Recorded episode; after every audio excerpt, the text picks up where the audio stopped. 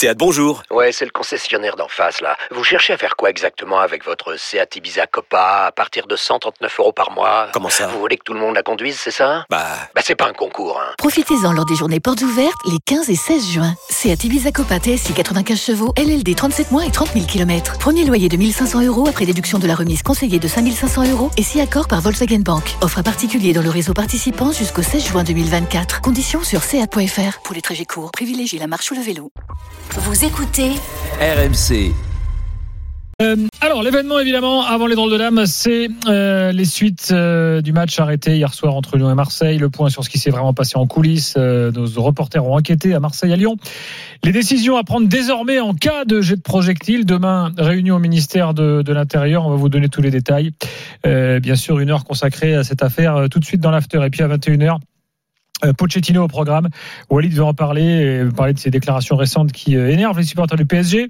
À 21h30, Florent nous expliquera pourquoi, selon lui, Rennes et Nice sont des candidats très sérieux au podium. Et puis euh, à 22h, euh, les dernières infos lilloises avant le match de demain face à Salzbourg. On dira également un mot de Saint-Etienne qui gagne, et, euh, enfin qui gagne. Bon, on va voir si euh, euh, ça va durer, mais euh, la question peut se poser désormais vont-ils le faire?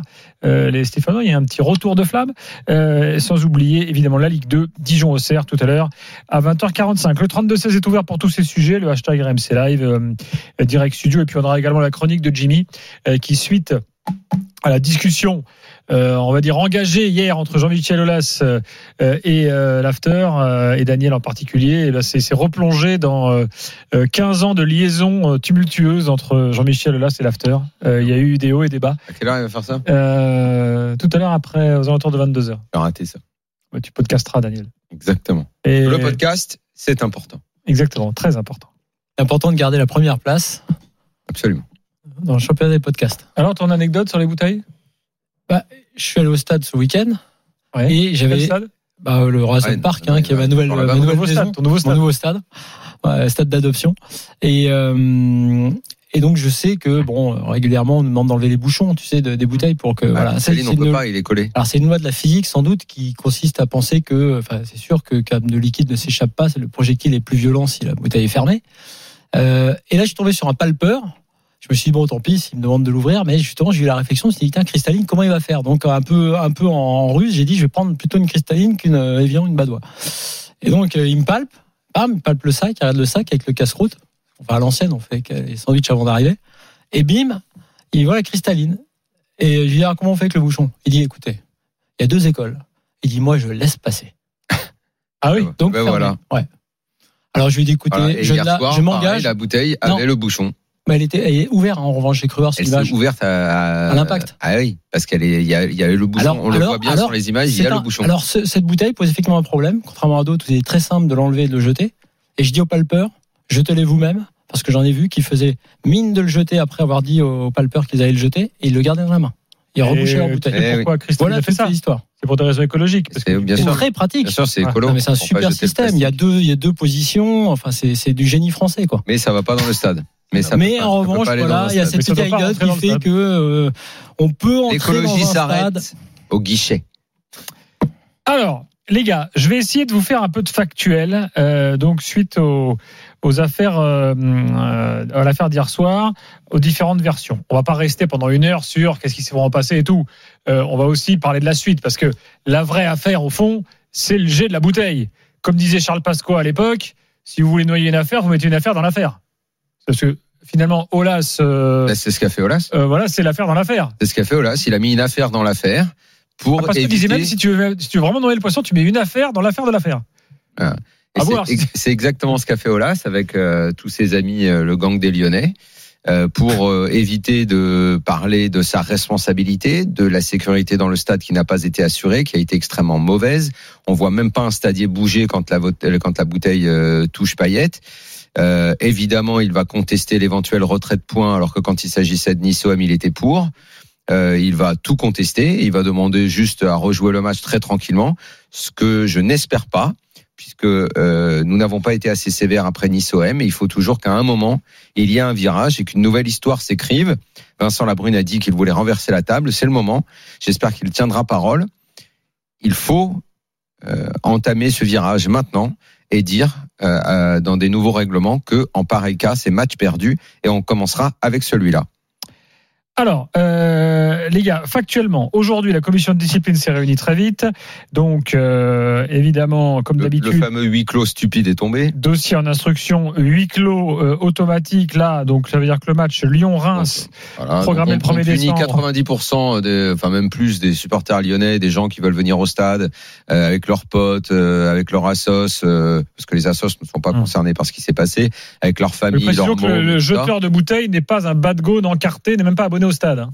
Et ça, ça c'est un, des problèmes parce que euh, aujourd'hui euh, beaucoup d'assos de supporters, ça avait été le cas à Nice aussi, on l'a peut-être pas assez dit donc on va le dire.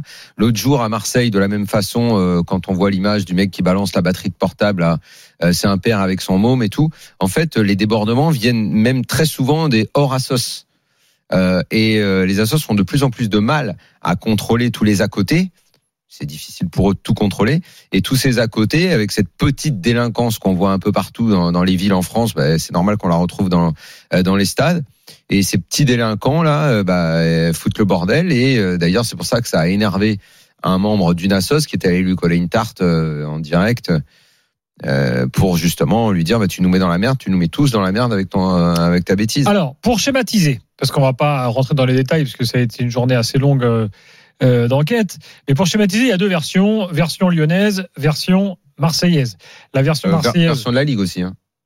qui rejoint plutôt la version marseillaise. Ah, évidemment, mais qui est la seule version. Euh, donc, version marseillaise qui Chacun est, choisira son camp euh, si vous voulez, mais il y a, y a qu'une seule version en fait. alors, qui est, en l'occurrence, l'arbitre n'a jamais vraiment, euh, disent les Marseillais, dit que le match allait reprendre. Euh, les choses n'étaient pas aussi claires que ça. Euh, c'est ce qu'on dit. euh, c'est ce qu'on dit à Marseille. On, sait également côté arbitre que le fameux communiqué de la Ligue qui disait attention, nous ne souhaitons pas que le match reprenne, a entériné pour Rudy Buquet et Pascal Garibian, qui était évidemment en lien avec son arbitre, le fait de dire ok, stop, Vincent Labrune a euh, également passé on- les instructions, on, on euh, joue tout pas. comme le DG de la Ligue, très rapidement pour dire on ne reprend pas. S'il y a bien une chose qu'il faut dire de Vincent Labrune, c'est que très vite, pour dire qu'on l'entend jamais, en tout cas eux l'ont entendu, il a très vite passé les instructions, il est hors de question que ça reprenne. À Lyon, on dit, Vincent Ponceau était tout à l'heure dans Rotten Régal, euh, et vous allez entendre le préfet du Rhône dans quelques instants, on dit clairement, oui, l'arbitre a dit qu'on allait reprendre. Alors évidemment, après c'est une question d'interprétation, de mots employés hein, euh, par les uns, les uns et les autres. Et on n'est pas obligé de les croire. hein. On va écouter le préfet tout de même. Un préfet qui s'exprime, c'est pas rien, c'est l'émanation de l'autorité de l'État.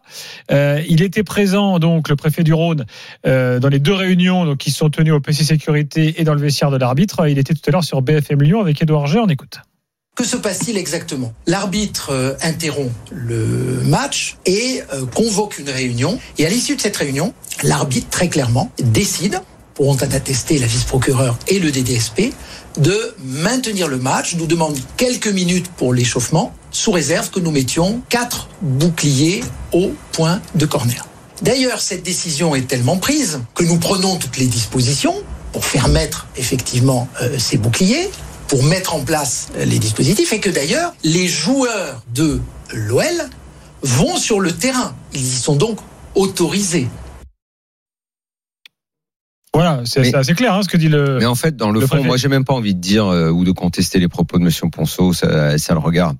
Euh, moi, je pense que la question qu'on doit se poser aujourd'hui, c'est, euh, je, je- je veux même, on peut même les croire, dire ok, l'arbitre, mais quand tu es un club comme l'OL, sachant ce qui s'est passé, il y a un joueur qui est touché qui ne rejouera pas. Comment ont-ils même pu envisager reprendre ce match? Comment ça a pu leur traverser l'esprit de se dire on va jouer le match, on va gagner le match contre une équipe à qui on a enlevé un joueur à cause d'un abruti dans notre tribune?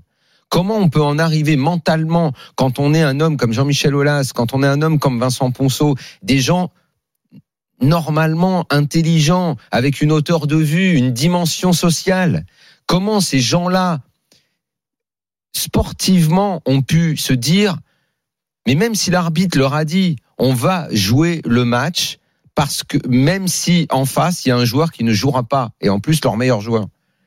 Moi, ça, je suis effaré par ça. Je suis effaré que les gens à l'OL aient pu penser rejouer. Ça me dépasse. Parce que du côté des Marseillais, pas un ne s'est dit on va y aller. Et d'ailleurs, à ce sujet, quand même, Ça après, c'est la solidarité des joueurs de foot, mais visiblement il y en a pas. Pas un joueur lyonnais n'est allé voir Payet. Je trouve que ça aussi c'est absolument Alors, lamentable. Florent, tu t'es pas encore exprimé Lamentable. sur ce qui s'est passé. Après, ah bon, voilà le factuel du jour. Euh, on va dans quelques instants parler de Vincent Labrune qui, enfin, événement s'est exprimé. Euh, on va parler de la suite et de la réunion de demain et des mesures à prendre, mais sur le, le factuel, là, Euh, déjà, euh, déjà 24 sur, le, sur le factuel de 1, deux points. Euh, il y avait deux camps, comme l'a dit euh, Daniel à l'instant, et qui se, qui, se- qui se confirme dans ce que tu as dit avec les déclats d'aujourd'hui. Euh, L'OL et le préfet d'un côté. Euh, et je dis pas qu'il y a de collusion parce que le préfet est le préfet de, du Rhône. Je dis Mais néanmoins, ils se connaissent très bien Non, et ça fait partie non, de l'écosystème lyonnais. mais en tout cas, c'est- Le préfet Olas, main le dans la cas main. qui souhaitait reprendre le match. Et effectivement, j'y reviendrai après. Et l'OM et la LFP Mmh. qui souhaitaient ne pas reprendre. Mmh. Donc moi déjà, effectivement, je pense que en dehors de l'aspect moral sur sur lequel on va revenir, euh, que à partir du moment où la LFP, qui est l'organisatrice, et sauf s'il y a vraiment une raison d'ordre public ultime, parce que moi cette histoire de c'est très risqué d'évacuer les stades, Euh, Bon, faut arrêter. On évacue. C'était très calme. Ça s'est évacué très calmement. Les gens ont attendu très calmement. Absolument. Donc, sauf une menace euh, très précise. Bien sûr. Au contraire, euh, il est même plutôt euh, heureux qu'on puisse, pour d'autres raisons, évacuer très rapidement 50 000 personnes en cas de problème. Donc ça, ce- cet argument-là, il est un peu facile. L'idée de attention de relâcher 50 000 personnes, peut-être déçues de pas avoir vu le match. Bon, ok, c'est pas mon métier, je suis pas spécialiste de sécurité- publique, mais ça me laisse un peu, euh, un peu interdit. Donc il y avait deux camps, et il faut le dire comme ça aujourd'hui, puisqu'on a suffisamment critiqué la Ligue. Effectivement, la Ligue était dans le bon camp. Pourquoi? Parce que la Ligue a été dans le mauvais camp précédemment. Elle n'a pas assez sanctionné. Elle n'était pas à la hauteur. Elle n'a pas assez dit ce qu'il fallait faire. Je vais revenir sur un cahier des charges qui n'a pas été établi depuis les incidents, un- cahier des charges renforcé qui aurait pu être établi depuis Nice-Marseille. Et donc la LFP là, de- depuis Montpellier, Marseille. ouais. Montpellier, Marseille, on l'oublie parce que peut-être on était un peu en vacances, en tout cas moi je l'étais. Mm. Mais Rongier a pris un truc sur la tronche, Ouais. il saignait. Il Alors- y avait du sang. ouais, la Mais C'est LFP, hallucinant juste, quand juste, même. hein. juste, la LFP hier s'est mis très radicalement dans, dans, ce, dans cette idée d'arrêter le match parce que elle a trouvé une occasion. Elle s'est dit, c'était la bonne décision, mais elle a trouvé aussi une occasion de marquer le coup même médiati- médiatiquement. Donc je pense qu'elle s'est dit, c'est le moment où j'avais, d'où l'intervention d'ailleurs de Vincent Labrune. Donc je pense que c'était assez clair. Donc il y avait deux camps. Après, l'histoire du mensonge, pas mensonge. Moi j'ai posé hier cette question sur Twitter en laissant entendre peut-être qu'il y avait eu pression.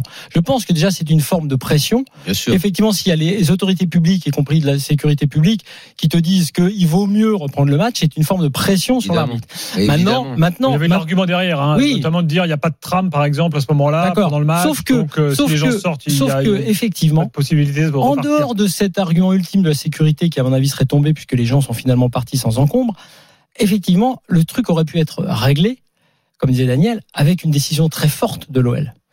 Une décision très forte qui aurait pu d'ailleurs leur éviter peut-être derrière ou d'avoir ou leur permettre plutôt de mener un combat pour ne pas perdre trois points, enfin une victoire sur tapis se positionner en disant nous-mêmes, y on compris- ne veut pas reprendre. y compris auprès de la Ligue en disant on ne veut pas reprendre. Hum. Ok, on a compris. Payet blessé, c'est grave. Il faut marquer le coup. En revanche, derrière, Olas aurait été légitime là derrière pour venir en disant écoutez, on est tous d'accord pour ne pas reprendre.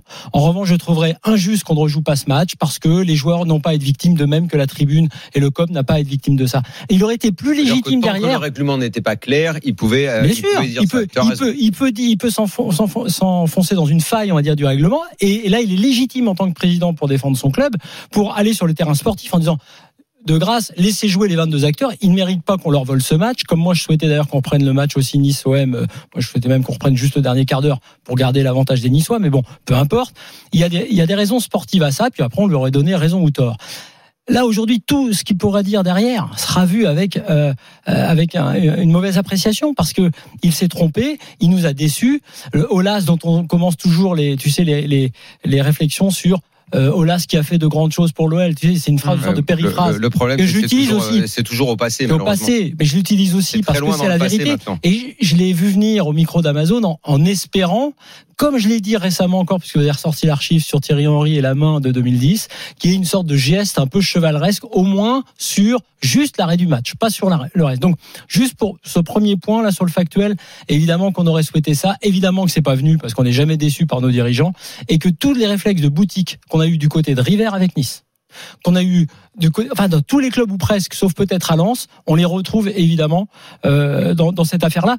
Juste, même y a peut-être pas de il y a peut-être pas de menteur. Euh, Il y a des gens Oui, qui mentent un peu par omission. Non, il n'y a pas que de l'interprétation. Il y a, je pense, Rudy Buquet qui, par exemple, ne donne pas toute la, la, la, C'est une erreur, je pense. ce qui est une erreur de Il aurait communication. Il aurait pu dire oui à un moment donné j'ai décidé de reprendre le match, mais fort de ce que j'ai vu dans le vestiaire marseillais et vu qu'il n'y avait pas de risque pour la population, j'ai pensé et c'était ma première idée qu'il ne fallait pas le reprendre. Et la Ligue m'a soutenu. Et la Ligue euh, m'a voilà. soutenu et voilà et machin. Alors qu'il a voulu dire juste sa- sa décision in fine et montrer qu'il avait été le patron, alors qu'il a sans doute vacillé et je le comprends devant un préfet, un président puissant dans le foot Évidemment. français. Il a vacillé, mais derrière ils ont pris quand même la bonne décision. Il faut le souligner. Ils ont essayé de communiquer derrière. Première fois qu'ils communiquent après le ce match, qui est ils communiquent pas euh, totalement Attendez, il faut qu'on complètement. fasse, il faut qu'on fasse une pub rapide et on revient. Juste, je précise sur Payet que, en fait, y le vestiaire de l'homme était fermé, donc les joueurs lyonnais n'ont pas pu aller. Ouais, Daniel, ils ont pris des de- nouvelles de l'OM. sur Oui. le terrain. Ils ont même proposé de mettre un médecin à disposition de Payet pour constater euh, l'ITT et compagnie, et l'OM a refusé. Donc, il- euh, voilà. Allez, à tout de suite. Pour continuer le débat, on va accueillir Maxime. Il est pas de Gaune. Euh, Maxime, il veut nous donner euh, son sentiment sur ce qui s'est passé hier soir. Et ensuite, on passera à demain, puisque demain, réunion d'urgence au ministère de, l'Intérieur avec euh, des. on a une liste hein, de- d'actions très précises que les clubs veulent mettre en place. On va en débattre ensemble dans quelques minutes. À tout de suite dans l'after.